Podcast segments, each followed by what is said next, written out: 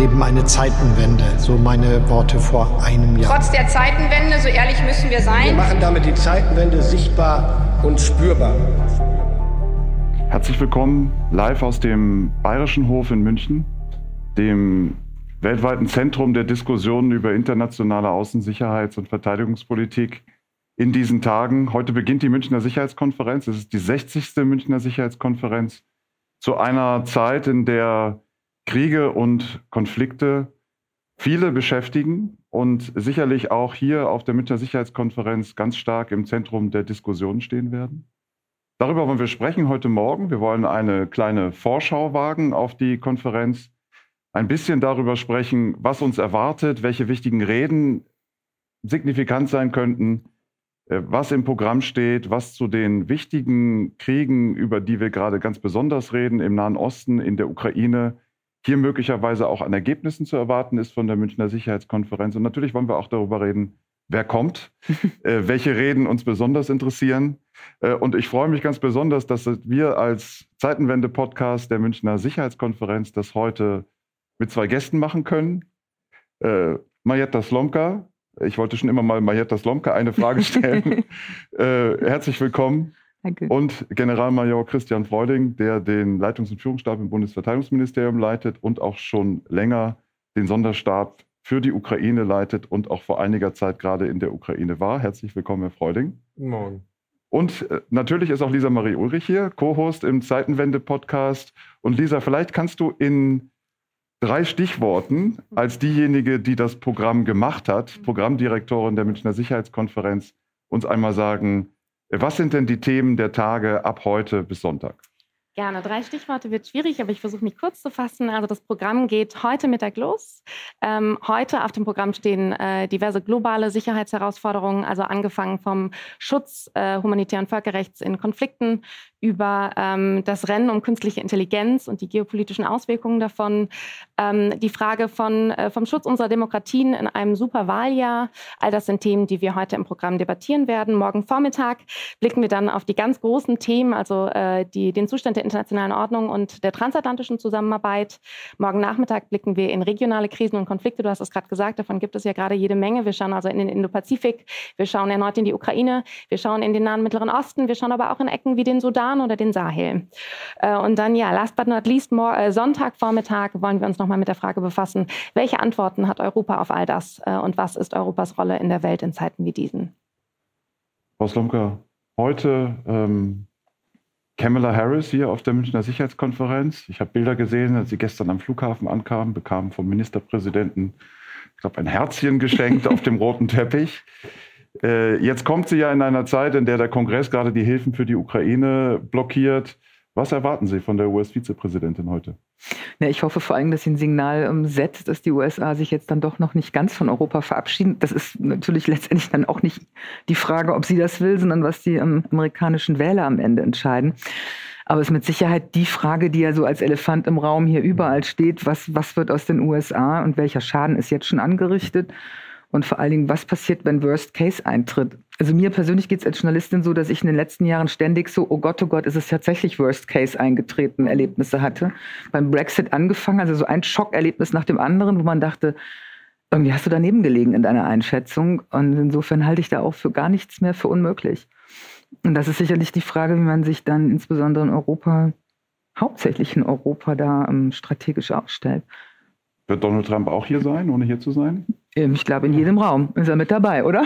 ich glaube auch. Es sind ja sehr viele äh, Amerikaner traditionell auf der Münchner Sicherheitskonferenz. Wir haben auch wieder große Delegationen aus beiden Häusern des äh, US-Kongresses da.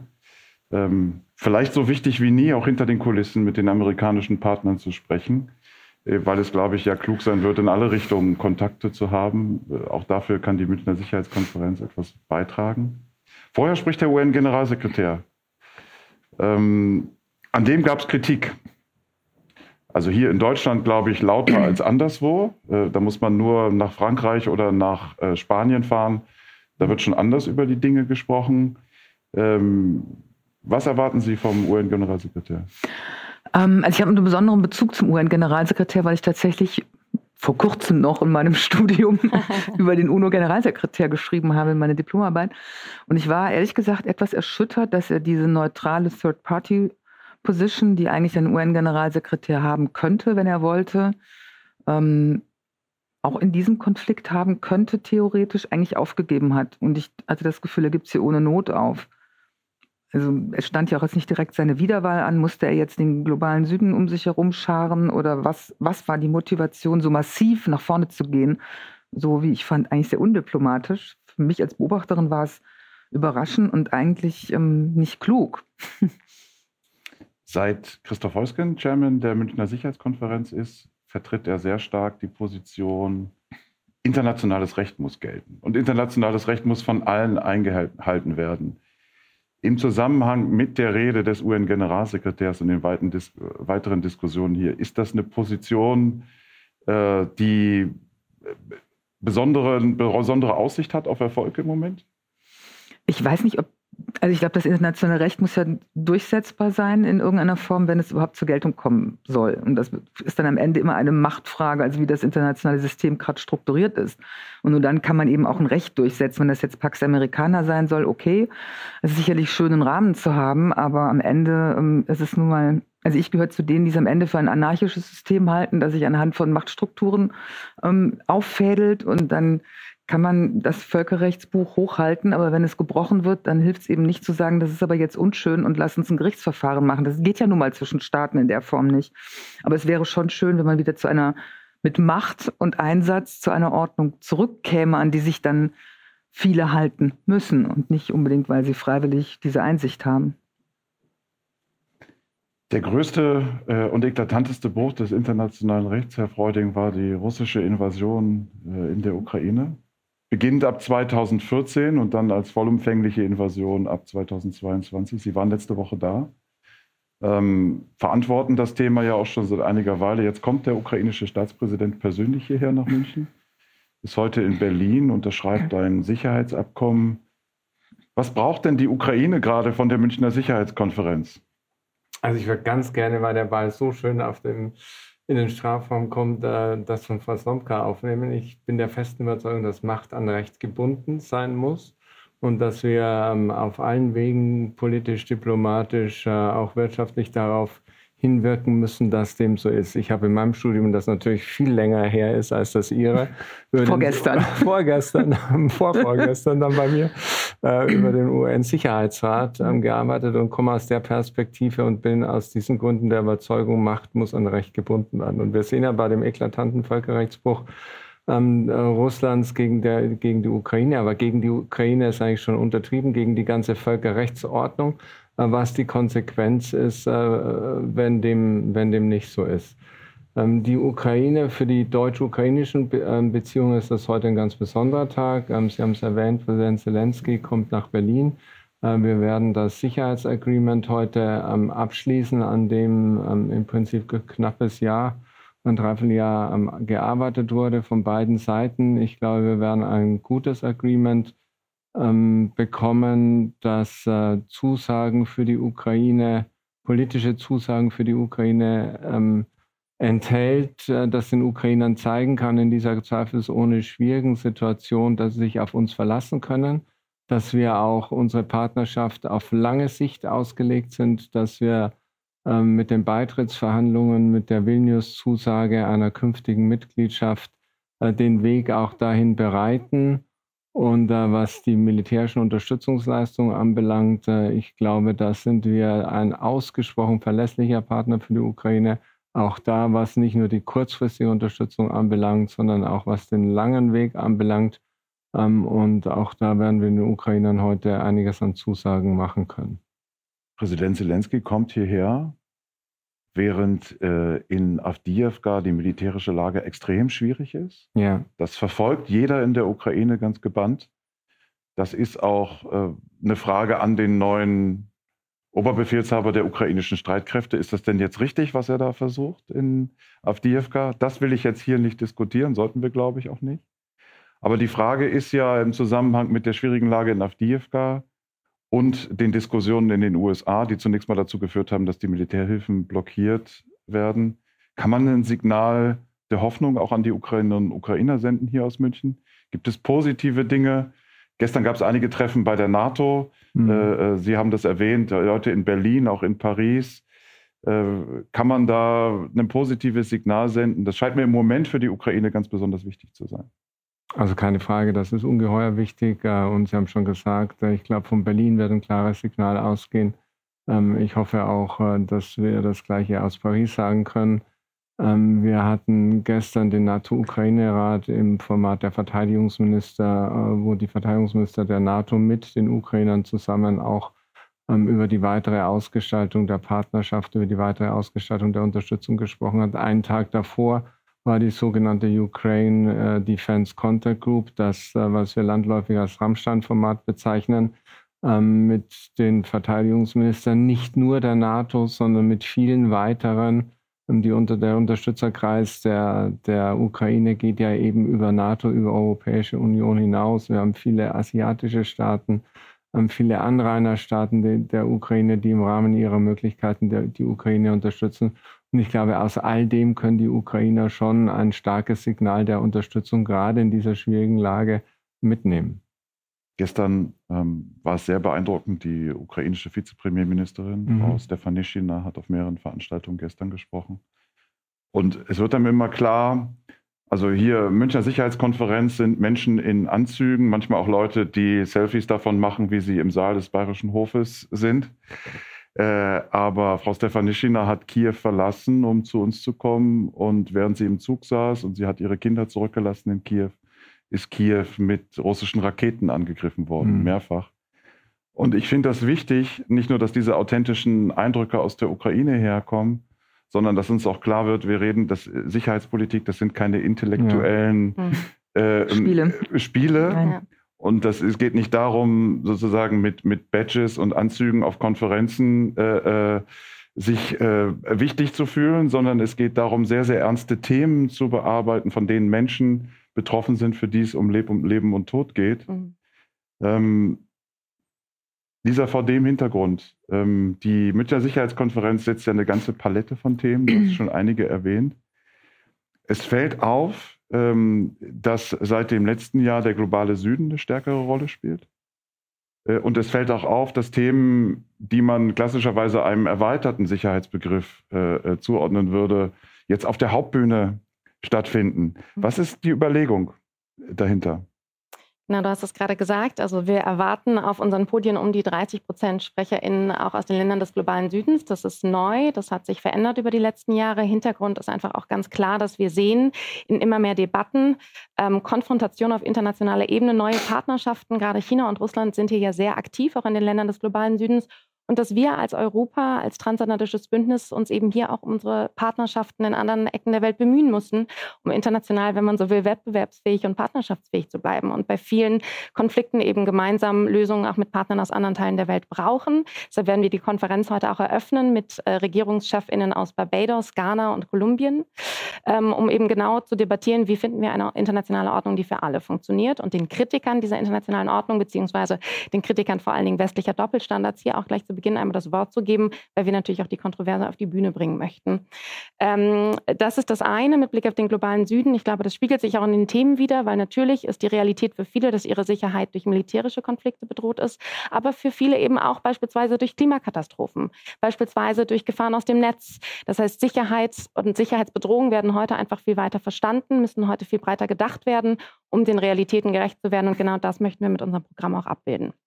Werden die auch alle diskutieren? Also ich habe München immer dafür geschätzt, dass äh, da aus dem Publikum Fragen gestellt werden. Absolut. Das ist und dass da auch diskutiert wird. Mir fiel aber auf, äh, sage ich mal selbstkritisch zu uns, dass schon doch relativ viele Reden gehalten werden mittlerweile. Haben, werden, wir, werden wir viele intensive Diskussionen haben? Also wenn man durch das Programm schaut in diesem Jahr, dann halten sich die Reden wirklich sehr in Grenzen und die Reden, die es gibt, ich glaube, das sind ja auch Reden, die erwarten alle. Also die, mhm. eine Rede, eine Grundsatzrede einer amerikanischen Vizepräsidentin, die Rede von Präsident Zelensky, das sind auch Reden, die braucht München, da werden wichtige Botschaften gesendet. Genau wie du sagst, wollen wir aber natürlich die kontroverse Debatte auf die Bühne bringen und ich glaube, dafür haben, die, haben wir sehr viel Raum.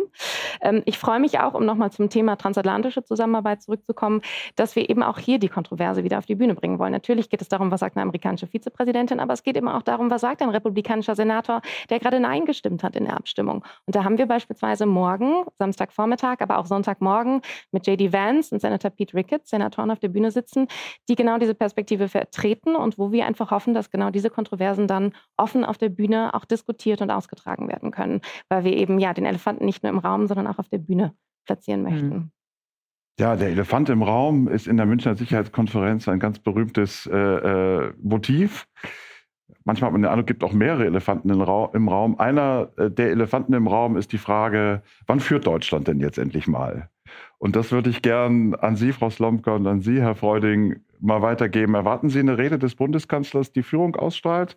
Also ich habe immer den Eindruck, gerade hier in München, da kommen die internationalen Partner und sagen, jetzt macht doch mal, ihr seid so groß, ihr seid so stark, wir gucken auf euch, wir brauchen euch. Äh, und die haben immer den Eindruck, naja, die Deutschen, äh, die warten immer, dass jemand kommt, damit sie dann ein bisschen mitmachen können. Hat sich da was verändert jetzt durch die Zeitenwende und was ist denn zu erwarten von Olaf Scholz am Samstagmorgen? Ähm, I don't know. Ah. Ich kenne seine Rede natürlich nicht. Bei Olaf Scholz hat man ja manchmal auch den, ähm, das Erlebnis, dass er dann, wenn man eigentlich nicht so viel erwartet, plötzlich mit doch mit was um die Ecke kommt. Und an anderen Stellen, wo Erwartungen aufgebaut werden, zumindest die von Journalisten dann nicht erfüllt wird. ähm, ich denke schon, dass auch im Bundeskanzleramt völlig klar ist, an welchem Wendepunkt hier gerade auch, auch Weltpolitik steht und dass es sehr eng werden könnte. Ich fand es sehr bedauerlich, dass Macron abgesagt hat. Also hm. diese Hoffnung, dass da vielleicht so auch Tusk, also Tusk ja auch, dass sich das Weimarer Dreieck hier nochmal mit ganz breiter Brust zumindest symbolisch hinstellt, hätte ich schön gefunden. Das wird nun offenbar nicht stattfinden und ähm, kann man eigentlich nur hoffen, dass er ein Signal sendet, von wegen in, in, im Sinne von Deutschland ist schon bereit, eine Führung in irgendeiner Form im Rahmen unserer Möglichkeiten zu gestalten. Also was, was General Freuding eben sagte, Macht braucht Recht, aber ohne Macht ist ja Recht auch nicht. Also ich meine, was war 2014 hm. ein eklatanter Bruch des Völkerrechts? Ja. Haben wir aufgeregt reagiert? Irgendwie nicht. Das Was war jetzt 2022? Ja. Ähm, haben wir eine Flugverbotszone oder irgendwas eingerichtet als entsetzte Weltstaatengemeinschaft? Not really. Und insofern ähm, haben wir nach Butcher irgendwie gesagt, so jetzt hauen wir da aber alles rein, was wir haben. Nein. Und ich glaube, an der Stelle muss sich dann der, der Westen, wenn wir ihn auch als eine Wertegemeinschaft verstehen, das tue ich schon, auch die NATO und nicht nur als ein Militärbündnis, sich natürlich überlegen, wie sehr wir ausgetestet werden von anderen. Und das werden wir, glaube ich, eklatant. Und ob wir überhaupt noch diesen Test bestehen können, wenn die Amerikaner wegfallen. Und das sind irgendwie gloomy Perspectives. Und das ist so, das ist für mich das Thema, was ständig über allem schwebt, ob sich hier Leute zusammenraffen vor und hinter der Kulisse und sagen, wow, hier geht es jetzt wirklich richtig um was. Also ich habe den Eindruck schon, äh, und ich will gleich zu Side-Events und zu Dingen, die hier noch passieren, außerhalb der Hauptbühne gleich auch noch was besprechen.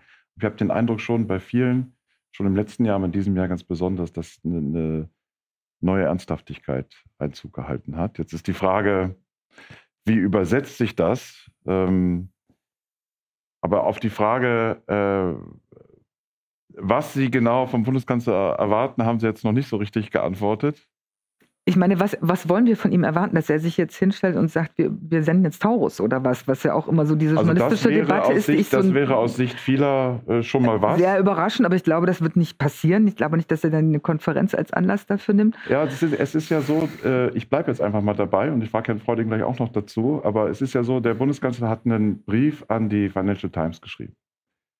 Und da fragen sich viele, warum schreibt er einen Brief an die Financial Times? Wenn er äh, Führung übernehmen will in Europa, soll er doch einen Vorschlag machen und dann können sich andere dazu positionieren und mitmachen. Jetzt ist es so ein Aufruf, wir haben schon ganz viel gemacht auf Deutschland, äh, die anderen sollen jetzt bitte auch was tun. Und also ich glaube, worum sich die Erwartungshaltung drehen, ist die Frage, wer übernimmt in Europa jetzt Führung und lenkt die Dinge in eine bestimmte Richtung? Also er könnte natürlich an, an die, an die Rosinenbomber ähm, denken und wie man Berlin nicht allein gelassen hat und dass Amerika einen, einen, furchtbaren Schaden am Ende nehmen wird, wenn es sich nicht mehr um die europäischen Belange hm. kümmert. Dass es ein Eigeninteresse daran haben muss, ähm, sich nicht zurückzuziehen von diesem diesem Bereich der Weltpolitik. Das, das wäre ja schon mal eine, eine Möglichkeit, wie man formulieren könnte. Herr Freuding, woher kommt die Führung in Europa? Also ich ähm, nehme mit Verwunderung zur Kenntnis, wie über die Definition des Begriffs Führung gesprochen wird oder wie definieren wir denn tatsächlich Führung aus? Führung entsteht doch, äh, das sage ich vielleicht auch ein bisschen aus militärischer Perspektive, indem man vorangeht. Und ähm, was wir, äh, und darum dreht sich ja unsere Diskussion auch vor allem gerade bei der Ukraine-Unterstützung gemacht haben als Bundesregierung, ist, glaube ich, schon ein gutes Stück vorangehen. Ähm, wir haben da selber ähm, viel, aber sehr schnell dazu gelernt. Ich meine, wer ähm, im Januar 2022 prognostiziert hätte, dass wir im zweistelligen Milliardenbetrag Waffen in Kriegsgebiete exportieren, mhm. der hätte wahrscheinlich nicht so recht daran geglaubt. das tun wir. wir sind, äh, glaube ich, ich will das gar nicht immer in Zahlen messen, aber vom Effekt her ähm, der ähm, Unterstützer, der ähm, europäische Unterstützer für die Ukraine, der am meisten ähm, an auch letalem Gerät geliefert hat. Ähm, wir sind, haben jetzt bei der langfristigen Fähigkeitsentwicklung der ukrainischen Streitkräfte in der vielleicht wichtigsten äh, Fähigkeit Luftverteidigung, Verantwortung, Führungsverantwortung übernommen machen zusammen mit den Polen die sogenannte Capability Coalition, also den langfristigen Fähigkeitsaufbau, auch im Bereich der gepanzerten Gefechtsfahrzeuge. Ähm, und äh, das ist doch genau das, worum es bei Führung geht. Wir versuchen andere dafür zu gewinnen, den gleichen äh, Weg zu gehen, äh, besprechen darüber, der Bundeskanzler spricht darüber auch mit dem amerikanischen Präsidenten. Als Verteidigungsministerium sind wir gerade dabei, eine Brigade voll ausgestattet Brigade nach Litauen zu verlegen. Im Sommer angekündigt, in wenigen Wochen, in sechs Wochen werden die ersten Soldaten nach Litauen verlegen. Also das Vormachen, das Vorangehen, das ist doch Führung. Und ich glaube, dem Anspruch äh, werden wir schon ganz gut gerecht. Und vielleicht, um da nur noch einen Punkt zu ergänzen, es ist ja so, dass München immer ein ganz guter Gradmesser ist, von wo stehen wir im Transatlantischen. Und die letzten Jahre ähm, war es ja schon immer sehr stark so, dass man das Gefühl hatte, die Amerikaner reisen an, schauen sehr vorwurfsvoll in Richtung Deutschland, macht mehr, macht so viel wie wir. Und in diesem Jahr wendet sich das Blatt ja fast ein bisschen, weil man eben in die USA schaut und sagt, Ne, da ist eine hm. massive Verunsicherung. Das heißt, jetzt ist der Blick in die USA plötzlich da, aus Europa. Und man fragt sich, wie geht es dort weiter? Was macht ihr noch für die Ukraine? Also das finde ich schon ganz spannend, dass wir hier eine Dynamik sehen, die sich gerade in München im Vergleich zu den letzten Jahren jetzt zu diesem Jahr verändert hat. Ähm, der schwarze Peter ist gewandert. So ein bisschen, wenn man so will, ja. Also mal schauen, wie sich das übers Wochenende entwickelt. Aber ich, das ist neu. Also wenn man sich die letzten Jahre anschaut, habe ich das Gefühl, da verändert sich gerade was. Hm. Es gibt, das spürt man, man kann es mit den Händen greifen. Es gibt eine Sehnsucht, Führung, ich bleibe dabei äh, nach äh, äh, nicht nur Vorschlägen, sondern vielleicht auch nach emotionaler Führung, nach jemandem, der Stärke ausstrahlt, in einer Situation, wir haben darüber gesprochen, in der ja nicht nur Öffentlichkeiten, sondern auch Entscheidungsträger von gewissen Ängsten äh, getrieben sind. Es ist ja nicht so, dass alles, was wir gemacht haben, gut funktioniert hätte. Äh, die Situation in der Ukraine ist schwierig, die Situation in Israel ist schwierig. Es gibt noch eine ganze Reihe von anderen Baustellen und wie man diesen Ängsten begegnet und äh, da sozusagen einen positiven Weg aufzeigt. Das ist vielleicht in München in diesem Jahr so wichtig wie noch nie und das erwarten sich viele, glaube ich, auch von den großen Reden, die von den wirklich, äh, von den wirklichen Spitzenleuten hier gehalten werden. Ich glaube, daran wird das auch ein bisschen gemessen äh, in den nächsten Tagen, äh, wie die Antworten auffallen. Jetzt haben wir über die Ukraine schon gesprochen. Ich will das einmal noch kurz abschließen und sagen, dass im Rahmen der Münchner Sicherheitskonferenz auch eine internationale Arbeitsgruppe auf Einladung des Büros des Präsidenten der Ukraine tagen wird, um sich mit der Frage des weiteren Wegs in Richtung einer möglichen Einladung in die NATO beim Gipfel in Washington, wo jetzt noch nicht jeder davon überzeugt ist, dass das der richtige Schritt ist, um diesen weiteren Weg zu diskutieren. Also es passiert sehr viel zum Thema Ukraine hier in München. Ich würde aber gerne jetzt mal den Blick in den Nahen Osten äh, lenken und Lisa, ich würde dich zunächst mal fragen, es gibt zwei Punkte, die ich interessant finde. Aus, aus Israel kommt der Staatspräsident, mhm. Herr Herzog. Äh, und äh, es fällt auf mit Blick ins Programm, auf den ersten Blick, es sind sehr, sehr viele Vertreter aus Golfstaaten hier, sehr hochrangig. Ist auch der König von Jordanien hier. Also diese Region ist sehr, sehr hochrangig vertreten. Äh, als Programm der Münchner Sicherheitskonferenz, was versprechen wir uns davon? Genau, also Samstagnachmittag ab 17.30 Uhr auf der Hauptbühne wird dieses Thema dominieren. Wir werden hier verschiedene Akteure, du hast es gerade gesagt, auf der Bühne haben. Ähm, und äh, ja, wir hoffen natürlich auch hier auf konstruktive Signale. Also ich glaube, wir sehen ja, wie verfahren die Situation gerade ist, wie angespannt. Ähm, gerade auch äh, in der Region, das ist natürlich immer im Vorfeld äh, der Programmplanung ein kleiner Eiertanz. Wer setzt sich hier mit wem auf die Bühne? Wer debattiert mit wem zusammen? Ähm, mhm. Weil wir natürlich auch sehen, gerade im Kontext der aktuellen Entwicklung ist die Situation wahnsinnig angespannt. Die, das Verhältnis der Länder zueinander wahnsinnig angespannt.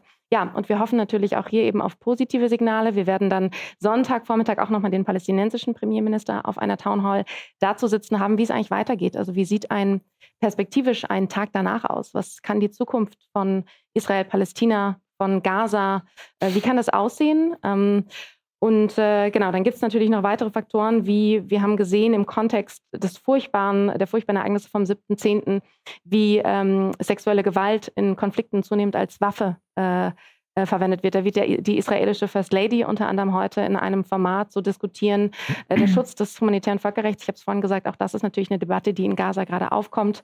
Ähm, also all das sind Themen, die wir im Programm abdecken. Und wie gesagt, ich glaube, auch hier sind positive Signale, Fortschritte ähm, mehr als äh, ja, notwendig und wir hoffen, dass da München ein paar Signale senden kann. Was wären denn aus Ihrer Sicht konstruktive Signale, Frau Slomka? Für den Nahen Osten? Mhm. Ja, ich denke mal, die ist die Münchner Sicherheitskonferenz. Also es gibt ja mindestens zwei Münchner Sicherheitskonferenzen. Also eine, an der man teilnehmen kann, auch als Journalist, und eine, von der man gar nicht weiß, wo und was wie stattfindet und wer sich wo trifft. Und wahrscheinlich ist das ist ja auch einer der großen Werte dieses, dieses Forums, dass alle kommen, weil sie reden halten, auf Podien sitzen, aber eigentlich in der Hotelsuite so und so, vermute ich mal, finden dann die noch wichtigeren Fleischgespräche statt. Und dieser Konflikt ist wahrscheinlich geradezu ein Paradebeispiel für Konflikte, wo das, was behind the scenes ist, ganz anders ist als das, was sich dem Betrachter auf den ersten Blick offenbart und Fortschritte vor allen Dingen durch Verschwiegenheit erzielt werden. Und wenn da hier so ein, das, das, was jetzt auch in Kairo stattfindet, quasi hier mit anderen Mitteln fortgesetzt wird und man auf einen Weg hinkäme, zumindest etwas zu erreichen, bevor diese Offensive von Rafah wird, wirklich umgesetzt wird, die ja erstmal bislang angekündigt ist, als vielleicht auch als Druckmittel, ähm, um etwas in Bewegung zu bringen. Ich fand das ganz interessant, dass ähm, Abbas jetzt dann die ähm, Hamas dazu aufrief, sich doch an einem weiteren Geiselswap zu beteiligen, um eben dieses Geleit und dieses Drama abzuwenden. Dann dachte ich mir, hm, scheint ein bisschen was bewirkt zu haben. Ich weiß jetzt nicht, ob Herr Abbas irgendeinen Einfluss auf die Hamas hat. Da würde ich jetzt ein Fragezeichen dran setzen. Aber man sieht, durch sowas kann natürlich auch etwas in Bewegung kommen. Mhm. Und wenn dann hier hinter den Kulissen entsprechende Gespräche stattfinden, von denen ich dann vielleicht gar nicht erfahre, mutmaßlich, sondern das passiert, ist das sicherlich extrem hilfreich. Es gibt ja so immer wieder so Munich-Moments, auf die wir auch stolz sind als Münchner Sicherheitskonferenz, wo manchmal ja der bescheidene Erfolg schon darin besteht, dass zwei Leute überhaupt in einem Raum sind. Mhm. Und äh, das wäre gut, äh, glaube ich, in manchen Fällen, wenn, wenn man zumindest mal dahin kommt. Mhm. Ähm, kann mich auch an einige erinnern von diesen Events, über die Sie sprechen, im letzten Jahr, die mitten in der Nacht stattfanden und wo Abgeordnete auf dem Boden sitzen mussten, weil es keine Plätze mehr gab. Also ja, es, ich kann Ihnen noch einen Tipp geben für die dritte Münchner Sicherheitskonferenz. Äh, die ist im Mezzanin-Café im Bayerischen Hof. Da positioniert man sich gegenüber der Treppe und spricht einfach mit allen, die da so des Wegs kommen. Da erfährt man eigentlich am meisten. Das ist also zur Informationsgewinnung eigentlich der beste Weg. Ist das die zweite Etage? ja. Genau, den Tipp bekam ich auch schon. Und die Aufzüge. Von also, Claudia Major, Aufzüge, die sagte, Aufzüge, die setzen Sie sich dorthin, sitzen bleiben, alle kommen. Genau, Aufzüge, weil da gibt es zum Teil auch die Begegnungen, die dann gar nicht unbedingt geplant waren. Mhm. Ähm, Wir sagen das jetzt so witzig. ja, aber tatsächlich. Wir sagen das jetzt so witzig witzig, aber wir sind ja hier live im Bayerischen Hof. Und noch geht's ja, aber das mhm. wird nachher hier äh, sehr eng und alle stehen sich auf den Füßen. Und Zumal die Aufzüge dann immer verstopft sind. So ist das. Und wir werden immer wieder gefragt, warum macht ihr denn das hier? Und das ist doch viel zu eng, aber das ist ja Teil der Münchner Sicherheitskonferenz. Mhm. Äh, äh, man läuft sich über den Weg und auch äh, sehr hochrangige Persönlichkeiten laufen mir über die Flure. Mit jedem kann man sprechen. Manchmal muss man auch sprechen, weil man zusammen im Fahrstuhl eingesperrt ist oder sich auf der, Treppe, sich auf der Treppe begegnet. Und das ist eben Teil der Atmosphäre der Münchner Sicherheitskonferenz. Ich komme jedes Jahr, wenn ich hier reinkomme am Donnerstag oder so, wundere ich mich wieder, ach Gott, wie klein ist das eigentlich? Mhm. Und da passen all diese Leute rein, aber das ist eben auch Teil der Atmosphäre hier. Wo gehen Sie denn hin, Frau Slomka? Das Programm ist ja jetzt auf der Webseite öffentlich. Äh, haben Sie sich schon ein eigenes Programm gemacht? Ja, ja, ich habe eigenes Programm gemacht, aber ich, wahrscheinlich wird es dann wieder über den Haufen geworfen, nehme ich mal an, weil man dann doch irgendwo hängen bleibt oder mit jemandem im Gespräch hängen bleibt und dann zu einer Veranstaltung dann vielleicht dann doch es nicht schafft. Aber ansonsten bei den großen Ereignissen auf, auf, auf der Haupttribüne, klar. Also ich werde mir sicherlich nicht die Rede des Bundeskanzlers, auch die einleitenden Worte heute von Herrn Heusgen entgehen lassen. Ich werde überall dort auftauchen auftauchen bei den Zeitevents und im, im Ding, im, im Main Hall, wo ähm, Pistorius ist, weil das einfach mein Hauptinteresse erstmal ist, diese ganz eindeutig auch militärischen Fragen, die hier diskutiert werden. Ähm, und dann am Samstag natürlich Salu äh, Solution, hätte ich schon fast gesagt, das war jetzt ein Freud, weil das uns noch so beschäftigt. Äh, Zelensky natürlich, ähm, Kamala Harris, also die ganzen großen Redner, klar. Und ansonsten gehe ich zu Veranstaltungen oder Side-Events, die vor allem ähm, Möglichkeit schaffen, mit Amerikanern zu sprechen, also Teilen, Teilen dieser Delegation. Das interessiert mich auch im Hinblick auf den November, ähm, weil wir dann auch nach, nach Washington gehen werden mit, mit unserer Sendung und da schon mal Kon Kontakte zu knüpfen und ein Gefühl zu bekommen, wie im Moment gesprochen wird. Das ist für mich so ein Schwerpunkt jetzt in diesen Tagen. Herr Freuding, Sie müssen arbeiten während der Münchner Sicherheitskonferenz. Wir müssen arbeiten, wir dürfen aber die, auch die tolle Atmosphäre Und das geht, das geht mir auch so. Aber äh, gibt es etwas, wo Sie äh, äh, vorausblicken und sagen, dafür interessieren Sie sich auch persönlich jetzt bei der MSC?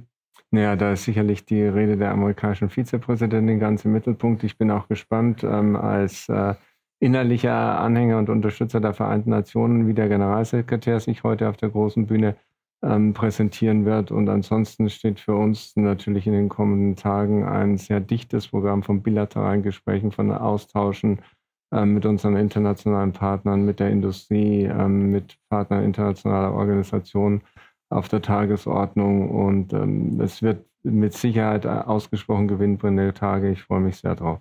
Können Sie ganz kurz, vielleicht, wenn das nicht irgendwelche Geheimhaltungspflichten verletzt, sagen, welche bilateralen Gespräche der Verteidigungsminister so hat, bei denen Sie dabei sind? Ich glaube, da berichtet er am liebsten selber drüber im Nachhinein. Naja, mal, versuchen kann man es. Versuchen kann man es. Lisa, du hast das Programm ja äh, mit dem Team gemeinsam entwickelt. Wann würdest du denn sagen, das hat geklappt? Ich glaube, und das hat ja das Gespräch jetzt auch gezeigt, ähm, wenn wir in irgendeiner Form konstruktive, positive Signale, Hoffnungsschimmer aus München senden können. Ich glaube, da, äh, das, das brauchen wir in diesem Jahr mehr denn je.